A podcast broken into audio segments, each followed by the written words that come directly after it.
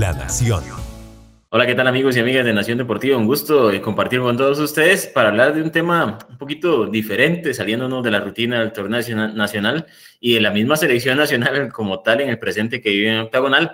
Vamos a hablar hoy de un dato que dio a conocer la Federación Internacional de Historia y Estadística de la FIFA referente al, al once ideal de Costa Rica en selección nacional y es que obviamente nos da para hablar y debatir muchísimo y antes de darlo a conocer, pues obviamente voy a presentar a mi compañera y amiga Fiorella Macís. Fío, ¿qué tal? Un gusto.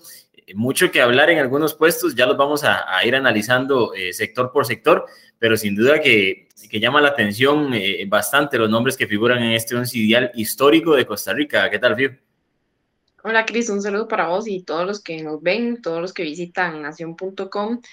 En este día, la verdad que son temas, digo yo que siempre, ¿verdad? Siempre, de por sí el deporte, el fútbol, eh, da para mucho siempre, porque las perspectivas siempre van a ser diferentes, eh, para gustos colores, ¿verdad? Y, yo creo que esto es uno de esos temas, es un tema complejo en el buen sentido, ¿verdad? No complejo porque lo que a mí me parece no necesariamente le va a parecer a otro. Hay jugadores que yo evidentemente no vi, que vos tampoco, Em, entonces creo que esas cosas juegan mucho, ¿verdad? En, los gustos, al final son los gustos, pero mm, me parece que es un, un once que responde a, un poco, digamos, lo que hemos este, podido ver destacado dentro del fútbol nacional. Creo que hay nombres que no, no entran ni siquiera en discusión, por decirlo de alguna forma, pero hay tal vez algunos ahí que nos dejan algunas, algunas dudas, ¿verdad? Sí, así es, bien lo mencionas, ¿verdad? Esto es mucho de, gustos, de momentos también. Hay quien habrá visto algunos jugadores más tiempo que otros y, hay algunos también que nos quedaremos solo con lo más reciente, que es lo que vimos. Eh, y para empezar, hablando de un tema bonito, diferente, ¿no? De la situación que vive la selección nacional, que ya todos sabemos cuál es. Vamos con la lista de inmediato, eh, Fío y Materia. El once ideal de esta Federación Internacional de Estadística de eh, la, FIFA. En este caso, Keylor Navas es el portero, lateral derecho. Es un 4-4, es un 4-3-3 para iniciar, perdón, para que la gente se ubique un poquito. 4-3-3, el portero Keylor Navas, lateral derecho, Gilberto Martínez. En la defensa también, en la parte central está Mario Cordero, Mario Catato Cordero. Yo creo que ahí ya lo asociarán más algunos Giancarlo González y Álvaro Gran McDowell como lateral izquierdo. En la media cancha, Brian Ruiz, Juan Callazo y Walter Centeno. Y en la delantera, Hernán Medford, Alejandro Morera Soto y Pablo César Guanchop. Fío, eh, empecemos por, por la defensa eh, o por la parte baja. Keylor Navas, ¿te parece o meterías a alguien más ahí? Porque más de uno seguirá con, con lo que hizo Gabelo Conejo en otros tiempos y en otros momentos, ¿sí? No, yo creo que ese es el puesto en el que no hay ninguna discusión. Bueno, como decís, puede haber alguien, pero yo creo que es eh, complicado discutirle ese puesto a Keylor Navas. ni siquiera vale la pena ponerse a decir eh, qué ha hecho, ¿verdad? Yo creo que todos lo tenemos muy claro, es el de la época y, y es el portero, es el portero histórico de Costa Rica, Cris. Sí, así es, yo, yo también concuerdo. Lo de Gabelo fue muy bueno, pero lo de Keylor es, es superior y, y, me atrevería a decir que incluso es el mejor jugador en la historia de Costa Rica eh, eh, sin lugar a dudas, para mí, ¿verdad? Es, mi concepto. Fijo, en la, defensa, a, mí me queda una duda. Vamos a ver, eh, ya vamos a ir con uno de los temas que he visto en redes más ahí debatido, que es el tema de Pipo González. Pero en la lateral derecha ubica a Gilberto Martínez. Yo, al menos de lo que me acuerdo y de lo que vi a Gilberto Martínez, que, que fue en la, la verdad que lo vi muchísimo y, y en, ya una edad más avanzada mía, yo siempre lo vi, al menos en selección, y, y que esto es selección, ¿verdad? Siempre lo vi como ese stopper en la línea de, tres o de cinco, llámenlo como ustedes gusten, y el lateral derecho, al menos en esa época que yo lo vi tanto en selección, era o Harold Guaras o Jervis Drummond o algún otro por ese lado, pero bueno, lo ubican de lateral derecho. Yo no sé si vos concordás y lo ves eh, como el mejor, en este caso, lateral derecho, porque si fuera solamente por lateral derecho, al menos yo me quedaría tal vez con Cristian Gamboa. Sí, eh, es que es, complicado este, este puesto o este nombre, digamos, porque para mí Tuma tiene que estar. Eh, yo lo recuerdo como ese gran defensor, ese gran zaguero, ¿verdad? Que aparecía en cualquier lado, porque la verdad es que sí me, parece que debería estar. Es cierto que eh, por ese lado, como decías, había otros, otros nombres, pero aún así, aún donde lo ponen con esta línea de cuatro, eh, yo, yo me quedo con, el Tuma. Sí, yo creo que es más por acomodo, ¿verdad, Fío? Me parece a mí de que, que tienen que buscarle un lugar y que el Tuma... y, y, como que tiene el lugar, me explico, como que lo iban a poner sí o sí, entonces era como acomodar ahí un poco el sistema. Sí, yo, yo también creo lo mismo, me parece que el Tuma debía estar, pero que tenía que acomodarlo en el sistema. Vamos con, con los otros nombres, los de los centrales. Eh, Mario Catato Cordero, creo que, que no lo vimos, ¿verdad? Eh, eh, se habla muy bien de él, de un defensor eh, pues de una época en la que nosotros lamentablemente no, no lo vimos. Eh, bueno, es un jugador que, que, no podemos debatirle mucho, es un defensa que no podemos debatirle mucho, ¿verdad? que fue defensa de, del histórico Deportivo Saprissa, ¿verdad? Así que... Yo he escuchado muy, muy buenas, la verdad, de él. Sí, sí, exactamente. Yo, yo también, Figo, pero no lo conocemos tantísimo. Y el otro caso que sí conocemos mucho y que sí se ha comentado mucho en redes sociales es el de Giancarlo González, que está entre, el, entre este once ideal. Eh, recordemos sí que el momento del Pipo no es el mejor ahorita, pero sí estuvo en, en Italia mucho tiempo, es un jugador con mucho recorrido y, y, que salió muy joven también al fútbol internacional, MLS y demás. Eh, a mí me queda la duda, yo no sé si me hubiera inclinado por el Pipo, me parece que lo que hizo, por ejemplo, Roger Flores eh, fue muy bueno, un defensa excepcional también, de lo que uno ha visto. lo de Oscar Duarte también muy bueno, Fío, y, no se puede tampoco dejar de lado lo de Michael Umaña, muchísimo tiempo en selección, eh, emblemático por aquel penal que lanzó también en Brasil 2014. No sé si vos concordás por ahí con el tema del Pipo, ¿sí? Sí, a mí me parece el, el, puesto tal vez, digamos, un poquito más discutido, si se quiere. Eh, por eso que, que, ya mencionabas, y si hacíamos ese reacomodo, ¿verdad? Podíamos poner ahí al Tuma, por ejemplo. O sea, en alguno de esos eh, puestos de central y buscar, por decirlo de alguna forma, otro lateral.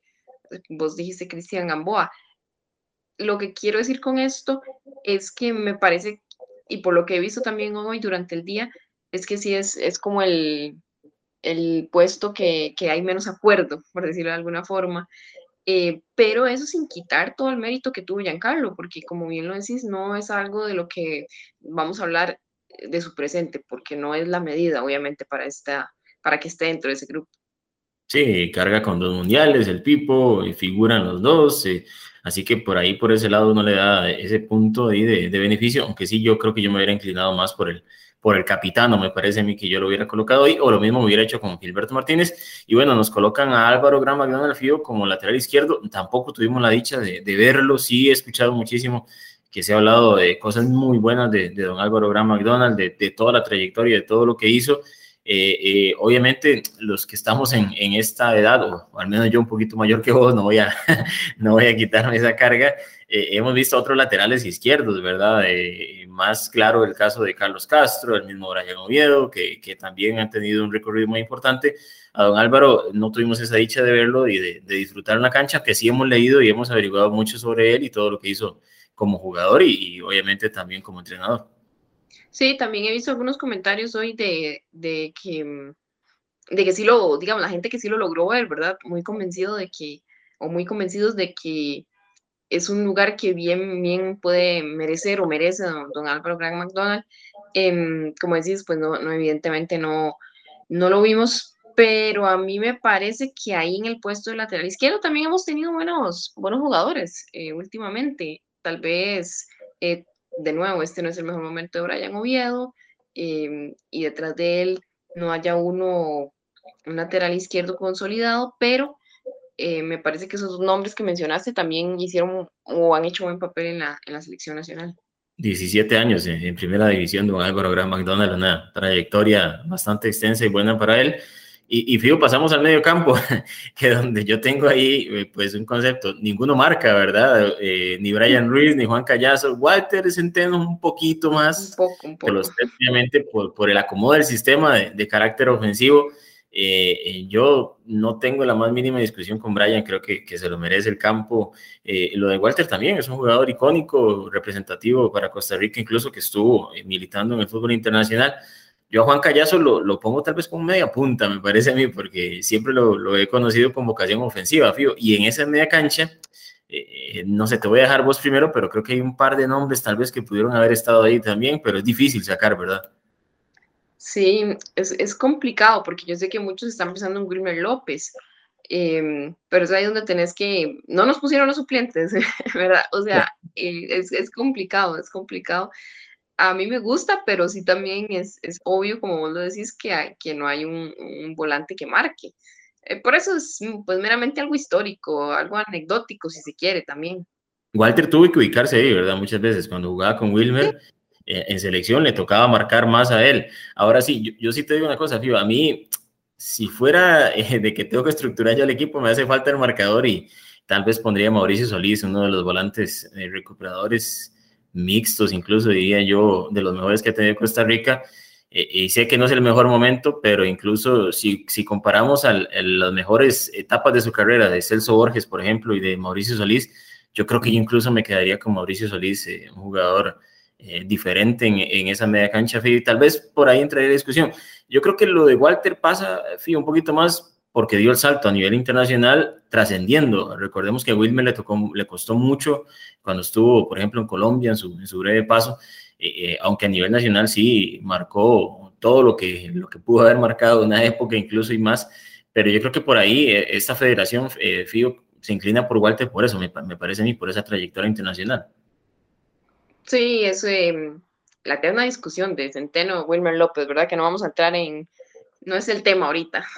Exactamente. Y, y ahora, Fío, en la parte delantera, ¿qué delantera? ¿Cuánto nos desearíamos a cualquiera de estos tres en este momento tan, tan complicado para Costa Rica en la, en la parte de ofensiva. Hernán Medford, indiscutible creo yo, Pablo César Guanchop, otro indiscutible, y aunque no lo vimos, Alejandro Morera Soto, que, que también pues, es un ícono, es un referente de Costa Rica, si uno pregunta en España eh, por un tico, de inmediato yo creo que le, le mencionan a Alejandro Morera Soto, y qué delantera, Fibo, ¿verdad? ¿A quién meter ahí por alguno de esos, verdad? Es que son, yo creo que los mejores delanteros que te dio Costa Rica exceptuando un par que yo me guardaría ahí de cambio y que, que así que los metería, pero, pero no sé vos qué pensás, ¿sí? Es una delantera, sí, yo estaba pensando en eso cuando, cuando la estaba viendo, que, que la quisiéramos en este momento, de verdad que imagínense ese equipo con, con Keylor Navas en la portería y esa delantera ya... Eh, que, que, no estaría haciendo la selección esta eliminatoria. que me den uno de los tres, uno nada más. Este, creo que no hay duda de que ellos deben estar ahí. Ahora sí es cierto, surge la otra duda de dónde está Rolando Fonseca. Em, si nos vamos a otras épocas de las que no vimos, eh, Fello Mesa, ¿verdad? No, es como, es como el caso de Alejandro Morera Soto, o sea, no tuvimos que verlo para saber que, que son jugadores eh, históricos y, y, precisamente todo, todas esas personas este, que, que lograron verlos y con, con el pasar del tiempo, ellos se mantienen siendo esas grandes figuras, por algo es, ¿verdad? Entonces, sí, a mí me, me parece que Fello Mesa o Rolando Fonseca podrían estar ahí, son 11, y Medford, eh, Alejandro Morera Soto y Pablo Guanchop eh, también tienen que estar ahí, por eso es que no es como para quedar bien, pero es que es muy complicado. No sé si vos si del todo sacarías alguno para, para meter a otro. Sacarlos está difícil. Yo creo que también termina pensando mucho eso, ¿verdad? Que los tres, estos tres delanteros tuvieron un recorrido importante a nivel internacional eh, y que pues obviamente eso los hace, los hace pesar. Incluso los tres estuvieron en Europa. Lo de Fello Mesa, sí, obviamente nadie puede negarlo de que fue uno de los mejores delanteros que ha tenido Costa Rica. Estuvo en Argentina, triunfó, estuvo en México, también eh, le fue muy bien y triunfó tal vez es ahí. Incluso leía anteriormente de que en algún momento en Costa Rica esa era la gran discusión, si quién era mejor, si Fello Mesa, si, si Alejandro Morera Soto, y ahí estaba ese, ese tema de gustos, ¿verdad? De que me gusta más este, de que este jugó en España o este jugó en Argentina. Tal vez por ahí yo sí dejaría a, Rolo en banca, entre estos tres sí lo dejaría ahí en banca, me parece que discutiría más el tema de, de Fello Mesa, de si lo pongo a jugar en, en, lugar de alguno de estos tres, y también me dejaría en banca, yo sé que no es de los más mediáticos, sí, pero Álvaro Saborío me parece a mí que, que marcó una, una época, una historia importante con la selección, sigue vigente en primera división, es de los goleadores del torneo, eh, lástima, Fío, que yo creo que en, su cumbre, de su mejor momento, que fue para, para esa eliminatoria de Brasil 2014, lo saca una lesión, porque eh, yo creo que, que, hubiéramos visto una versión mucho más madura de Álvaro Saborío, eh, ya un jugador más centrado en, los movimientos que debía hacer en cancha, pero yo creo que lo pondría, y yo sé que no es el más mediático, yo creo que yo sé que más de uno dirá que, que estoy loco, que cómo voy a poner a Álvaro Saborío a la par de estos tres monstruos, pero pero lo dejaría ahí en banca, fío, lo dejaría ahí por aquello de que necesita resolver el, necesite resolver el partido eh, lo dejaría ahí. Y bueno, Fío, ya para, para cerrar, no nos, no nos lo dan y no preguntan, pero, pero te pregunto, ¿quién sería el entrenador ideal para vos de este, de este once ideal de Costa Rica, eh, de la selección, Fío? Muy buena pregunta, sí, no lo, no lo ubican.